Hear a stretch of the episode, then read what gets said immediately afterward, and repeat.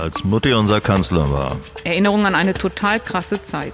Ein Podcast von Dietmar Wischmeier und Tina Voss. An einem nebligen Vormittag im November 2005 wählte der Deutsche Bundestag die Abgeordnete Angela Merkel zur ersten Kanzlerin.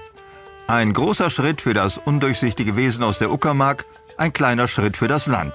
Helmut Kohls Mädchen hat es also geschafft, den abgewirtschafteten Laden von der rot-grünen Spaßguerilla zu übernehmen.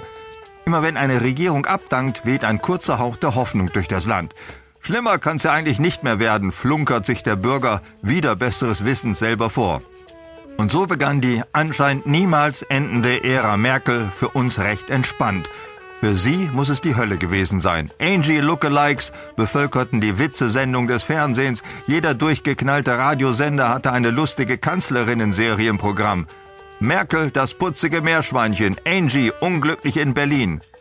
Je länger sie Kanzlerin war, desto mehr hat sie sich deshalb in den künstlichen Kokon ihrer Parallelwelt verabschiedet. Irgendwann ist der Zeitpunkt gekommen, wo auch sie zur Regierungs-Endzeitfigur geworden ist. Halb gemeuchelt von den lieben Parteifreunden, halb abgewählt von den launischen Untertanen. Dann stand auch sie vor ein paar hundert Männern in Uniform, die ihr einen bliesen. Und wir alle haben danach gedacht, schlimmer kann's ja jetzt eigentlich nicht mehr werden. Und wir haben uns genauso getäuscht wie immer.